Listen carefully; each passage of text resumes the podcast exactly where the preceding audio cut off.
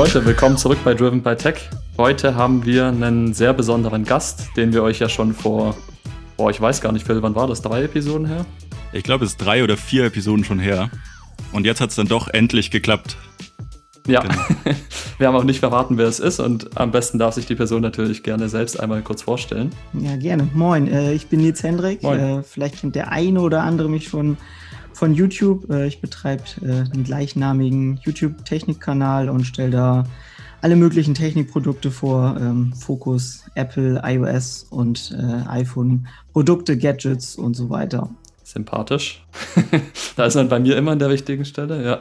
Richtig cool.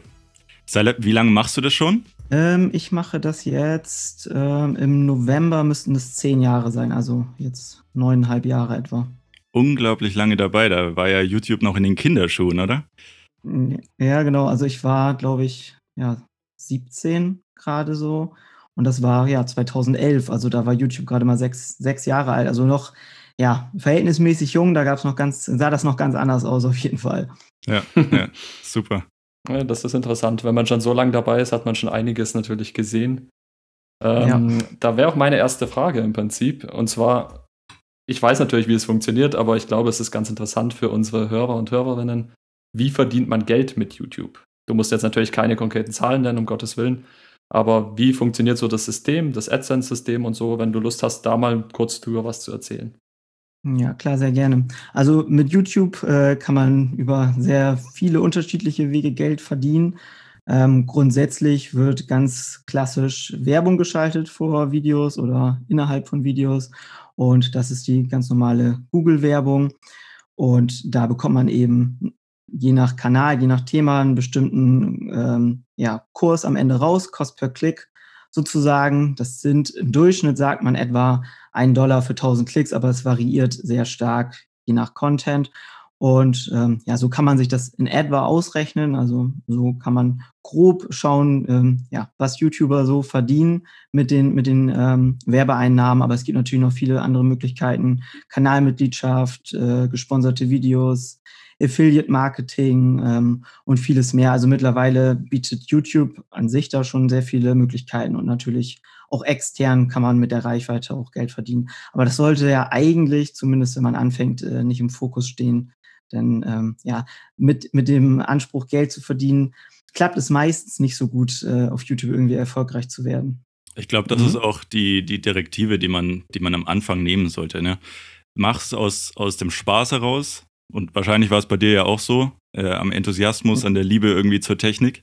Ja, genau. Also ich habe ähm, selber schon viel YouTube geguckt und habe mir dann gedacht, das, was die einen können, das äh, kann ich auch. Also da hatte ich dann Bock mhm. zu, das Gleiche zu machen, äh, ähnliche Videos zu produzieren, halt auf meine Art und habe damit dann angefangen. Und dann ging das verhältnismäßig auch relativ schnell. Ich habe am Anfang auch sehr viele Videos gemacht, weil ich nach der Schule auch Bock hatte, da irgendwie weiterzumachen. Ähm, wenn man dann Kommentare bekommt und äh, der Kanal wächst, dann ist man natürlich auch irgendwie motiviert. Und dann, ich glaube, nach drei Monaten oder so wurde mein Kanal dann äh, zum ja, YouTube-Mitgliedschaft da hinzugefügt. Ähm, das brauchte man damals. Mittlerweile, glaube ich, gibt es das gar nicht mehr, YouTube-Partnerprogramm. Ähm, und dann konnte man halt damit ja die ersten paar Euros verdienen. Das war aber am Anfang wirklich nur ein kleines Taschengeld. Ja, super, cool. Okay, das ist ja schon interessant. Äh, da wäre jetzt meine Frage natürlich, ich glaube, das geht vielen so. Man stellt sich das immer so schön vor, wenn man die Videos sieht, die sind ja toll produziert. Ihr habt ja immer, ich sag mal, spezielles Licht und so weiter. Ne? Auf den Ton wird geachtet. Man hat dann mit der Zeit natürlich auch immer mehr in Kameraequipment investiert. Und da wäre jetzt so ein bisschen meine Frage: war es am Anfang eher, oder vielleicht andersrum, ähm, war vielleicht am Anfang YouTube auch noch gar nicht so relevant, dass man wirklich tolles Equipment haben musste und konnte eher so Art Handyvideos posten und ist mit der Zeit dann eher immer krasser geworden, dass man heute unter 4K sozusagen da gar nicht mehr äh, Videos posten sollte. Wie ist das so dein Gefühl? Wie hat sich das entwickelt, die Plattform an sich? Und ist es qualitativ besser geworden oder siehst du auch ein paar Nachteile in dem Ganzen? Mhm. Also meine ersten Videos waren echt nicht gut. Also das waren äh, im Endeffekt, da hatte ich noch gar keine Kamera. Da habe ich mein, mein iPhone, was ich dann hatte, ähm, mhm. über QuickTime aufgenommen auf meinem Mac und habe dann mit der ja mit dem Mikrofon im Mac sozusagen den Ton aufgenommen und die sind wirklich, wirklich schlecht gewesen. Also von der Qualität waren die, waren die wirklich nicht gut.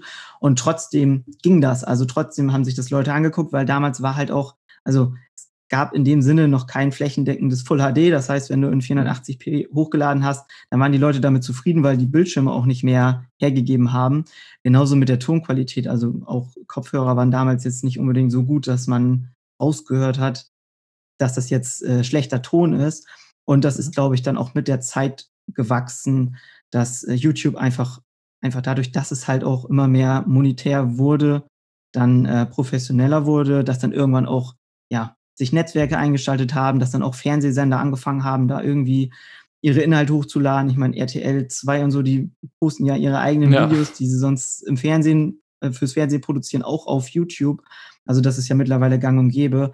Und ja, gerade bei Technik-YouTubern ist das dann ja auch so, dass die ja immer wieder neue Produkte getestet haben und dadurch am Ende auch die Qualität besser wurde. Aber grundsätzlich würde ich nicht sagen, dass man gutes Equipment braucht, um auf YouTube erfolgreich zu sein. Mhm. Ich denke, die meisten großen Kanäle haben ganz einfache Canon Full HD Kameras. Ähm, ja, so eine Softbox kostet 30 Euro, wenn man ein bisschen besseres Licht haben möchte. Und äh, wenn man sich dann für 10 Euro ein Ansteckmikrofon kauft, was man in sein Handy macht, dann ist der. Ton auch schon ausreichend. Also am Anfang braucht man auf jeden Fall kein gutes Equipment. Da kommt es wirklich eher auf die Art der Videos an und wie man das Ganze rüberbringt. Okay, super. Ja, das ist ja interessant. Dann kann ja im Prinzip immer noch jeder starten. Wobei natürlich die Hürden jetzt eher, ich sag mal, aufgrund dessen, dass man jetzt schon so viele verschiedene Kanäle hat und alle Bereiche natürlich irgendwo abgedeckt sind, muss man vielleicht gucken, ob man da irgendwo eine Nische findet oder ja, zumindest einfach das machen, was, was Spaß macht. Ich glaube, das ist das, ja. was am Ende zählt, wie du schon gesagt hast. Du musst die Leidenschaft für haben und dann kann das auch funktionieren. Ja, genau. Also eine Nische finden ist natürlich äh, immer sinnvoll, aber wie du schon sagst, ne, also lieber erstmal das, wo man Bock drauf hat. Also wenn man jetzt auch Technikvideos machen möchte, dann sollte man das ruhig machen und nicht versuchen, irgendeine Nische zu finden, die irgendwie noch nicht bedient wurde. Wenn man aber natürlich in einer Nische irgendwie ein Interesse hat, dann kann das auch aktuell immer noch groß werden. Also da gibt es zum Beispiel Varion oder so, der ja auch aus dem Nichts irgendwie geschossen ist und der hat einfach ja. eine Nische bedient und hat aber schon vorher zwei Jahre Videos in diesem Kontext gemacht und da war er einfach klein und irgendwann ist es dann groß geworden. Deswegen kann das auch, kann das auch super noch so funktionieren. Wie war das bei dir? Ist das dann stetig gewachsen über diese neuneinhalb, zehn Jahre oder, oder gab es irgendwann mal so einen Peak, wo, wo quasi der, der Zuwachs richtig groß war und dann ist wieder ein bisschen abgeflacht oder wie kann man sich vorstellen? Mhm. Also äh, es gab mehrere. Es gab äh, am Anfang war das alles eher so, ja, in eine Richtung relativ schnell, würde ich sagen. Ich glaube, die ersten 1000 Abonnenten hatte ich nach vier, fünf Monaten. Also ich fand zu dem Zeitpunkt war das schon relativ schnell. Und dann äh, sind die ja normal weitergewachsen. Ich glaube, die ersten 10.000 habe ich dann bekommen, als iOS 7 rauskam, weil ich da dann eben Jailbreak-Videos zugemacht habe, die ziemlich viele Klicks bekommen haben. Da habe ich dann meine ersten 10.000 Abonnenten gemacht. Und dann gerade so im Bereich um die 30, 40.000 Abonnenten, da war ich, glaube ich, drei Jahre oder so in, in dem Bereich, wo es sehr stagniert hat. Und da muss man halt Durchhaltevermögen haben. Also ich habe es halt nicht gemacht, damit mein Kanal immer weiter wächst, sondern weil es halt trotzdem natürlich Spaß gemacht hat. Und ähm, davon sollte man sich auch nicht irgendwie frustrieren lassen, wenn der Kanal nicht wächst, sondern ja. einfach weitermachen.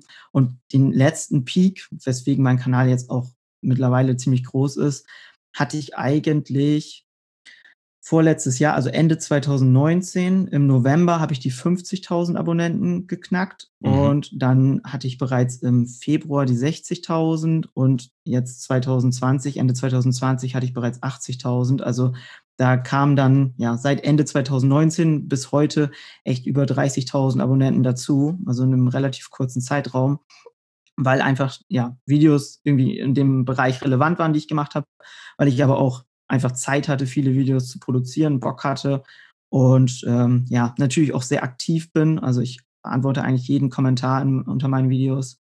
Und so Community Management ist natürlich auch sehr wichtig, dass man einfach nicht nur Kommentare möchte, sondern dann entsprechend natürlich auch interagiert. Und ich glaube, mhm. dadurch kommt auch der ein oder andere Abonnent dazu, der sich dann halt auch einfach, wenn er eine Frage stellt und dann eine Antwort drauf bekommt, dann fühlt sich das besser an, als wenn man halt einen Kommentar schreibt und da antwortet nie jemand drauf. Absolut, so absolut. Fühlt man sich als Nutzer auch und deswegen versuche ich auch jedes Kommentar zu beantworten. Ja. Hast du dann thematisch irgendwie was verändert? Oder also weißt du immer ganz genau, welche Videos, also im Vorfeld schon, welche vielleicht besser äh, ankommen oder schaust du dir auch wirklich, irgendwie machst du Marktanalysen, in die Richtung muss ich jetzt gehen, damit, damit ich vielleicht noch mehr äh, abgreifen kann, beziehungsweise was vielleicht noch mehr Leute anspricht oder, oder wie, wie gehst du da, was ist da deine Vorgehensweise? Mhm. Ähm, also ich gucke selber viel YouTube und äh, folge natürlich auch Kanälen in meiner Nische, was mhm. natürlich dann Sinn macht. Und da kann man sich dann inspirieren lassen, kann vielleicht auch mal gucken, was haben die für Videos vor ein, zwei Jahren gemacht, welche Videos von denen äh, haben die größte Bekanntheit. Kann ich das vielleicht auf 2021 anwenden in meinem Stil? Ähm, so gucke ich gerade nach Videos, die so Evergreens sind, also die am Anfang jetzt nicht so viele Aufrufe bekommen, weil die meisten meiner Abonnenten einfach schon eine gewisse Expertise auch selber haben und die ja. interessiert jetzt vielleicht nicht unbedingt dieses Video, aber die werden dann halt einfach durch den YouTube-Algorithmus und YouTube-SEO, wenn Leute danach suchen, halt hoch gerankt und dadurch wachsen diese Videos halt stetig über die Jahre. Ähm, und gleichzeitig gucke ich natürlich, gerade in meinem Bereich gibt es eigentlich gefühlt jede Woche ein neues iOS-Beta-Update ja. wo ich ein Video zu mache. Dann gibt es äh, alle zwei Monate ein neues, größeres Update. Apple bringt neue Produkte raus, dann ist ein neues Event, dann gibt es wieder ein neues, ganz großes iOS-Update, wo es ganz viele neue Funktionen zu gibt. Und da kann ich eigentlich gefühlt wirklich für jeden Tag ein Video produzieren. Also ich habe durchaus genügend Content, ähm, der einfach täglich kommt. Und auch so die Apple News, die ich produziere, da kommt einfach jeden Tag was Neues. Also es gibt, glaube ich, kaum einen Tag, wo nicht irgendein neues Gerücht zu einem neuen Produkt und ein neuer Leak oder ein neuer Analyst irgendetwas über ein mögliches Apple-Produkt sagt. Und so kann ich mir halt meine Themen sehr gut zusammen recherchieren. Mhm. Ja. Ja, interessant. Das, da, ich meine, für uns ist das auch letztendlich eine unserer wichtigen Quellen, die ganzen Gerüchte, muss man auch ehrlich sagen. Bei uns halt natürlich über Twitter.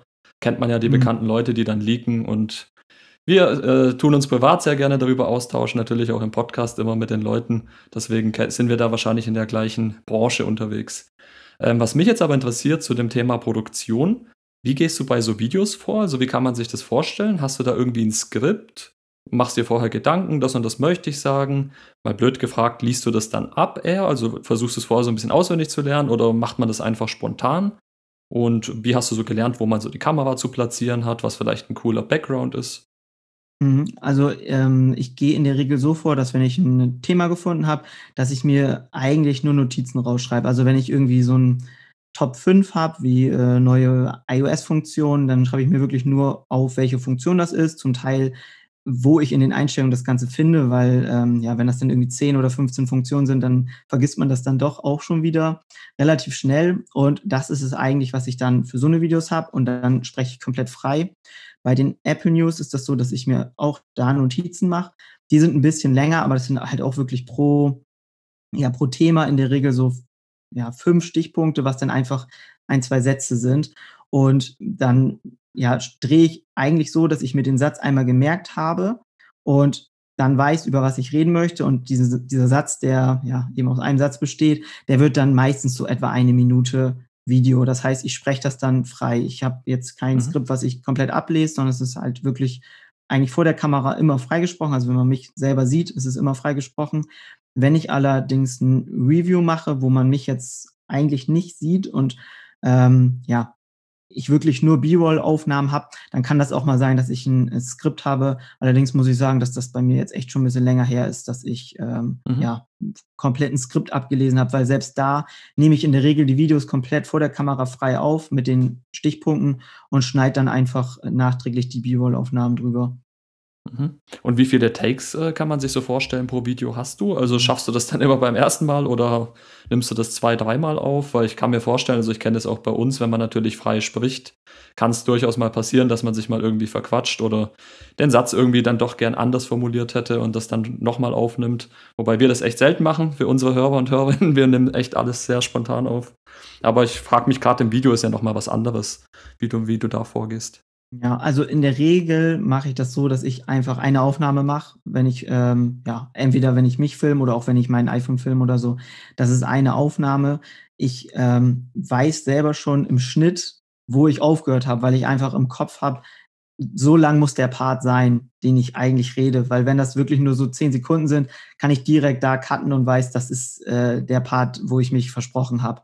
Also ich habe normalerweise so zwischen, ich würde mal sagen, zwölf bis zwanzig Minuten Aufnahme mhm. ähm, und das ist dann ein Video und das cutte ich dann danach einfach zusammen. Und gerade wenn ich so Versprecher habe, die sind häufiger am Anfang des Satzes und mhm. dann sind das immer nur so ein paar Sekunden und dann sehe ich direkt hier, da ist die lange Aufnahme, da setze ich einen Cut und so kann ich auch ziemlich effizient eigentlich meine Videos mittlerweile schneiden. Also diesen Rohschnitt, den mache ich je nach Video wirklich in fünf Minuten. Also das geht wirklich flott. Oh, weil ich, weil ich mhm. einfach schon beim, beim Drehen weiß, so, so äh, strukturiere ich das und dann habe ich im Schnitt das wirklich sofort drauf, wo muss ich cutten. Also das, der Rohschnitt geht wirklich schnell.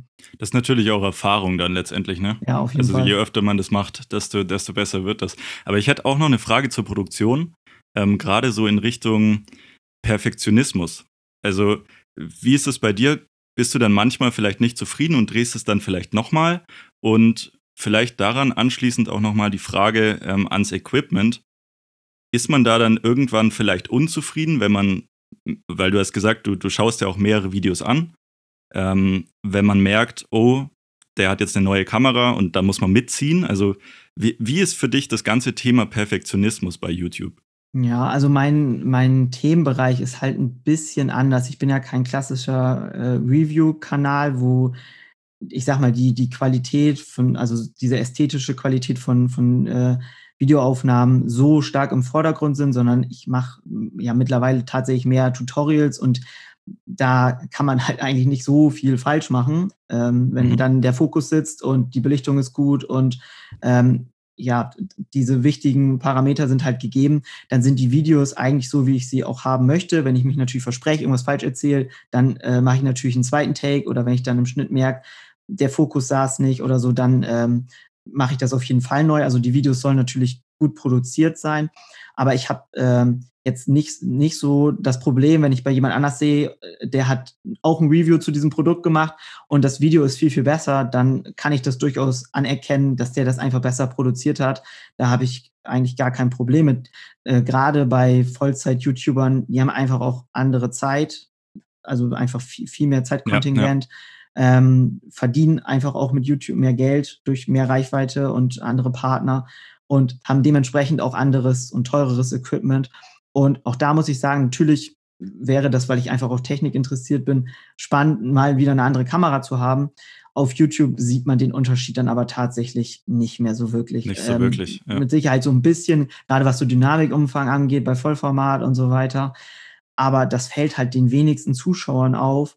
Und ähm, deswegen ist es jetzt nicht so, dass ich unbedingt direkt upgraden muss, nur weil ich sehe, das ist bei einem anderen. Dafür ist mein, ja, mein Nachhaltigkeitsanspruch äh, auch mhm. einfach zu hoch. Ich nutze auch gerne meine Technikprodukte möglichst lange, gebe sie dann in der Familie weiter oder verkaufe sie dann. Ähm, aber ich muss nicht unbedingt jede neue Kamera äh, jedes neue Jahr haben. Also das ist, ist jetzt nicht so, dass ich da irgendwie neidisch bin. Ich freue mich eher, wenn andere YouTuber ein cooles Video gemacht haben, das ich mir dann angucken kann. Cool. Mhm. Ja, interessant. Was äh, für mich da so ein bisschen auch sich vielleicht daran anschließt, schaust du selbst noch viel YouTube? Also wie ist es, wenn man so ein bisschen das, ich sage jetzt mal zumindest auch nebenberuflich, so wie ich es jetzt rausgehört habe, das Ganze macht? Sitzt man dann auch noch irgendwie beim Essen und schaut nebenher noch ein, noch ein Video von Marcus Brownlee oder sonst wem aus der Szene? Oder hat es mit der Zeit, weil das habe ich schon von ein paar YouTubern gehört, dass es mit der Zeit abgenommen hat, dass man selbst dann gar nicht mehr so Lust hatte, Videos zu gucken, außer du bist jetzt irgendwie ja, Montana Black und äh, hast Reactions darauf, wo du nochmal Geld mitverdienst. Wie hat sich das bei dir entwickelt oder ist das immer noch so, dass du ein Riesenfan bist und selbst die Videos auch gerne guckst? Also ich gucke sehr viel YouTube, also mehr als äh, Netflix oder irgendwelche anderen Streaming-Dienste. Also ich, ich, ich könnte es theoretisch nachgucken in meinen YouTube-Statistiken, seitdem ich YouTube Premium habe. Aber ich würde sagen, drei Stunden am Tag konsumiere ich mit Sicherheit mhm. selber auch YouTube. Also schon sehr viel meistens abends äh, so ab, ab 10 bis 12 oder so gucke ich nochmal und mhm. zwischendrin beim Mittagessen ähm, am Wochenende auch viel. Also ich konsumiere auch selber sehr viel YouTube. Vielleicht haben sich so ein bisschen ja die Interessen verschoben. Ich gucke zwar auch immer noch viel Technik, aber da kann ich das auch nachvollziehen, dass einen vielleicht nicht jedes Video interessiert, gerade wenn das immer so, ja, wenn, wenn so YouTuber ein Produkt bekommen haben und alle releasen das Video zum gleichen Zeitpunkt, ja. da muss ich mir auch nicht jedes anschauen davon. Ja, dann reicht mir eins, da suche ich mir den raus, wo ich denke, das Video ist an, am besten, am objektivsten oder am spannendsten produziert und dann schaue ich mir das an. Ähm, aber ich gucke mir auch gerne andere Kanäle an. Also da ähm, muss man jetzt nicht zwingend dann nur Technik-Videos äh, gucken, sondern ich denke, wenn man so in alle Richtungen ein bisschen schaut, dann ähm, kann man auch, wenn man YouTube produziert, immer noch auch gerne YouTube-Videos schauen. Ich finde es halt irgendwie ein bisschen, also ich mag den Charme von Videos, die, die halt dann doch nicht so hochwertig produziert sind wie eine Netflix-Serie, weil es mhm. einfach ja sympathischer ist, äh, sich auch mal ein Let's Play oder so anzugucken, weil man halt den, den Typen, der das produziert, sympathisch findet. Also irgendwie, ähm, ja, gefällt mir das ganz gut, auch so, des, weswegen andere das halt auch gucken, ne? wenn die aus ihrer, aus ihrer Erfahrung, aus ihrem Leben irgendwas erzählen, dann ja. ähm, ist das spannend und vielleicht fesselnder als äh, ja, irgendeine Netflix-Serie. Ja, das haben wir auch schon mal festgestellt. Äh, wir hatten nämlich mal die Streaming-Dienste so unter die Lupe genommen und hatten dann auch gesagt, naja, YouTube ist wirklich, auch wenn es jetzt immer professioneller wird, immer noch so eine persönliche Komponente mit dran ähm, was, ist, was irgendwie den Zuschauer auch ein bisschen fesselt und irgendwie die Inhalte, die da, und YouTube hat ja mit YouTube Red und YouTube Premium auch so eigene Serien angeboten und das aber relativ schnell wieder rausgekickt und eigentlich durch Inhalte ersetzt, die so ein bisschen persönlicher sind und irgendwie den, den Kanal so ein bisschen mehr in den, in den Fokus stellen. Das ist interessant, dass du das nochmal genannt hast. Ähm, ja. Ich hätte noch mal eine Frage ähm, zum Kameraequipment beziehungsweise wie du produzierst und schneidest. Ähm, hast du da eine, eine, spezielle Präferenz oder hat sich das dann eingegroovt? Also welche, welche Programme verwendest du und wie lange dauert es ungefähr, um irgendwie was zu schneiden, damit man vielleicht sich mal vorstellen kann, wie viel Aufwand das, glaube ich, auch ist? Mhm. Also ähm, ich, ich drehe meine Videos mit einer Sony A6300 und dann mit einem Sony 35 mm Objektiv in der Regel äh, benutze ich das für die meisten Videos. Ja. Und schneiden äh, tue ich mit Final Cut Pro X auf dem Mac. Und ja, das ist sehr äh, stark davon abhängig, was das für ein Video ist. Also so Videos, was einfach, was im Endeffekt einfach nur ähm, neue Features sind. Da ist natürlich die Recherche irgendwie aufwendiger als der, als der Schnitt, weil da, ja. wie gesagt, kann ich einfach ähm, grob aneinander cutten im, im Rohschnitt und da muss ich natürlich noch alle möglichen anderen Einblendungen und so weiter machen, Farbkorrektur, ähm, Audiobearbeitung und so. Also das nimmt trotzdem dann schon ein, zwei Stunden in Anspruch. Aber gerade so Videos wie Apple News, was noch sehr viel Recherche ist, wo man dann ja, Quellennachweise und so hinzufügen muss, also all diese Sachen, die kosten sehr viel Zeit. Also da sitze ich auch gerne mal fünf, sechs Stunden dran an so einem Video mhm. äh, in der Nachbearbeitung. Also das ist schon ja durchaus aufwendiger und ein Review kann halt auch aufwendiger sein. Gerade wenn auch der Schnitt irgendwie komplexer wird, dann wird der Mac auch langsamer und dann ist natürlich auch der, der Schnitt am Ende zäher und äh, ja, zieht ja. sich dann mehr in die Länge. Ist auf jeden Fall sehr, sehr zeitaufwendig. Also ist ja im, im Podcast im Endeffekt in gewisser Weise auch so, nur dass man die die Videoinhalte halt nicht hat. Also das ist ja nochmal sehr viel Arbeit, weil man das ja dann auch auf die auditiven äh, dann anpassen muss. Aber was ich mich auch noch gefragt habe, gibt es da irgendwie symbiotische Züge, ähm, die du vielleicht in der Arbeit dann auch quer verwenden kannst? Weil ähm, wenn, wenn man das jetzt, also du machst das, glaube ich, nicht hauptberuflich, oder? Nee. Genau. Ähm, und bei mir ist jetzt so, also gerade fürs Audioerlebnis lernt man ja auch sehr viel. Ähm, und ich, ich mhm. werde immer wieder gefragt, warum machst du denn einen Podcast? Und ich glaube, es wird auch ganz oft unterschätzt, wie viel man dabei auch lernen kann. Wie, wie ist die Erfahrung bei dir? Mhm. Ja, also ich habe mein Studium gemacht, eigentlich wegen YouTube, weil ich habe äh, digitale Medienproduktion studiert. YouTube habe ich aber schon angefangen, als ich im Abitur war. Das heißt, das war sozusagen mit die Richtung, warum ich das studiert habe. Ähm, da gab es dann auch Videoschnitt, äh, Bildbearbeitung, Web und all so ein Kram. Also das, was ich jetzt halt mit YouTube dann auch ähm, gemacht habe. Und ja. ich habe dann nach dem Studium angefangen, als Grafiker zu arbeiten für etwa ein Jahr und bin immer noch in der gleichen Firma, aber habe jetzt nochmal eine Weiterbildung gemacht als Digitalmanager, sprich in Richtung äh, Online-Marketing, Facebook und Google Anzeigen und all so ein Kram. Und natürlich hilft mir YouTube da ungemein. Also, und natürlich gibt es immer so ja, Überschneidungen, also sowohl für die Arbeit, was ich, was ich halt auf YouTube gelernt habe, kann ich da einsetzen, aber eben auch andersrum. Ja, mhm. cool. Ja, das ist interessant. Ich glaube, das äh, ist auch wirklich was, da hat Phil nicht Unrecht. Klar, Phil wollte noch sagen, weil er natürlich mit mir den Podcast gerne aufnimmt, deswegen macht er auch einen Podcast. Natürlich. Wollen wir noch dazu fairerweise sagen.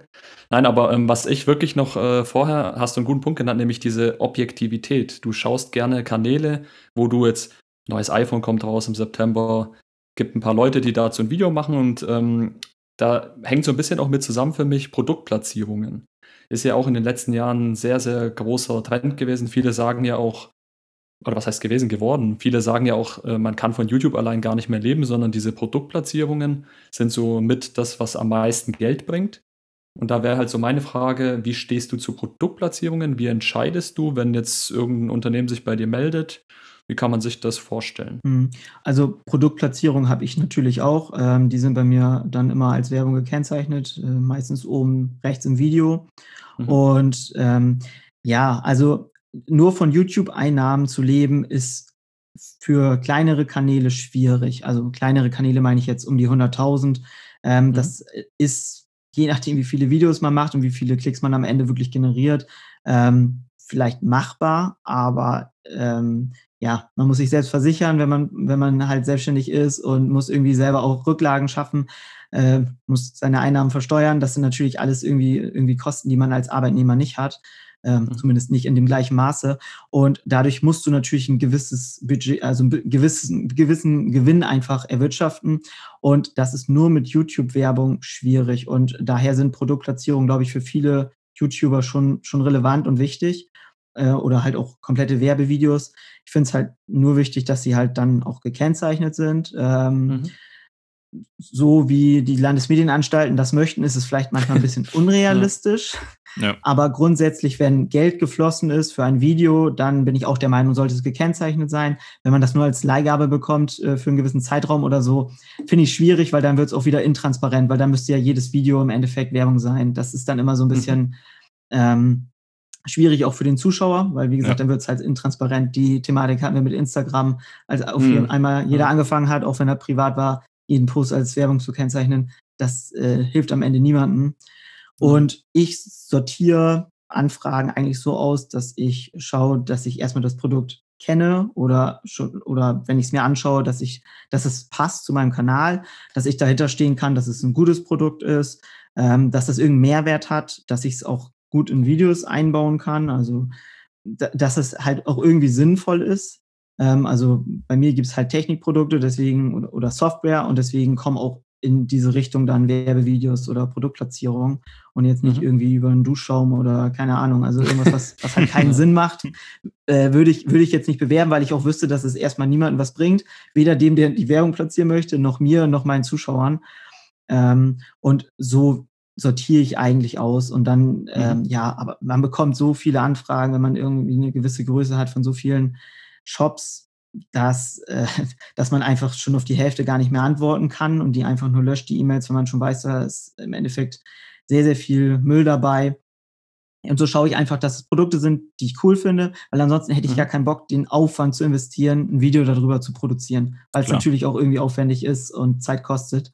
Und dann würde ich halt das Video gar nicht produzieren. Ja. Und was da vielleicht noch wichtig ist, was mich da noch interessiert zu der Thematik abschließend, ähm, musst du so Videos, die du gemacht hast, für einen Partner oder für jemanden, äh, für ein Unternehmen, das sich gemeldet hat, wird es gegengeguckt? Äh, muss man das dann nochmal abschicken oder vertrauen die da einem oder ist das vielleicht dann abhängig von der, vom jeweiligen Unternehmen? Mhm. Also das ist schon abhängig vom Unternehmen. Es gibt durchaus ähm, Videos, die man nochmal gegencheckt ich persönlich finde das auch gar nicht so verkehrt, weil auch so äh, Sachen wie äh, ja diese diese Hard Facts, irgendwelche mhm. Fakten über Gewicht, äh, Lautstärke, was weiß ich, also diese ganzen Funktionen, diese Key-Funktionen, wenn wenn man sich da mal verspricht oder irgendwas Falsches erzählt, ist es für einen selber natürlich auch blöd und da haben die Firmen vielleicht noch mal ja, einen anderen Blick drauf, weil sie einfach das Produkt selber produziert haben und äh, da können die auf jeden Fall vielleicht dann nochmal helfen, den einen oder anderen Flüchtigkeitsfehler zu entfernen. Und grundsätzlich ist ja ein zweiter, der nochmal drüber schaut, bevor das Video online geht, erstmal nicht verkehrt.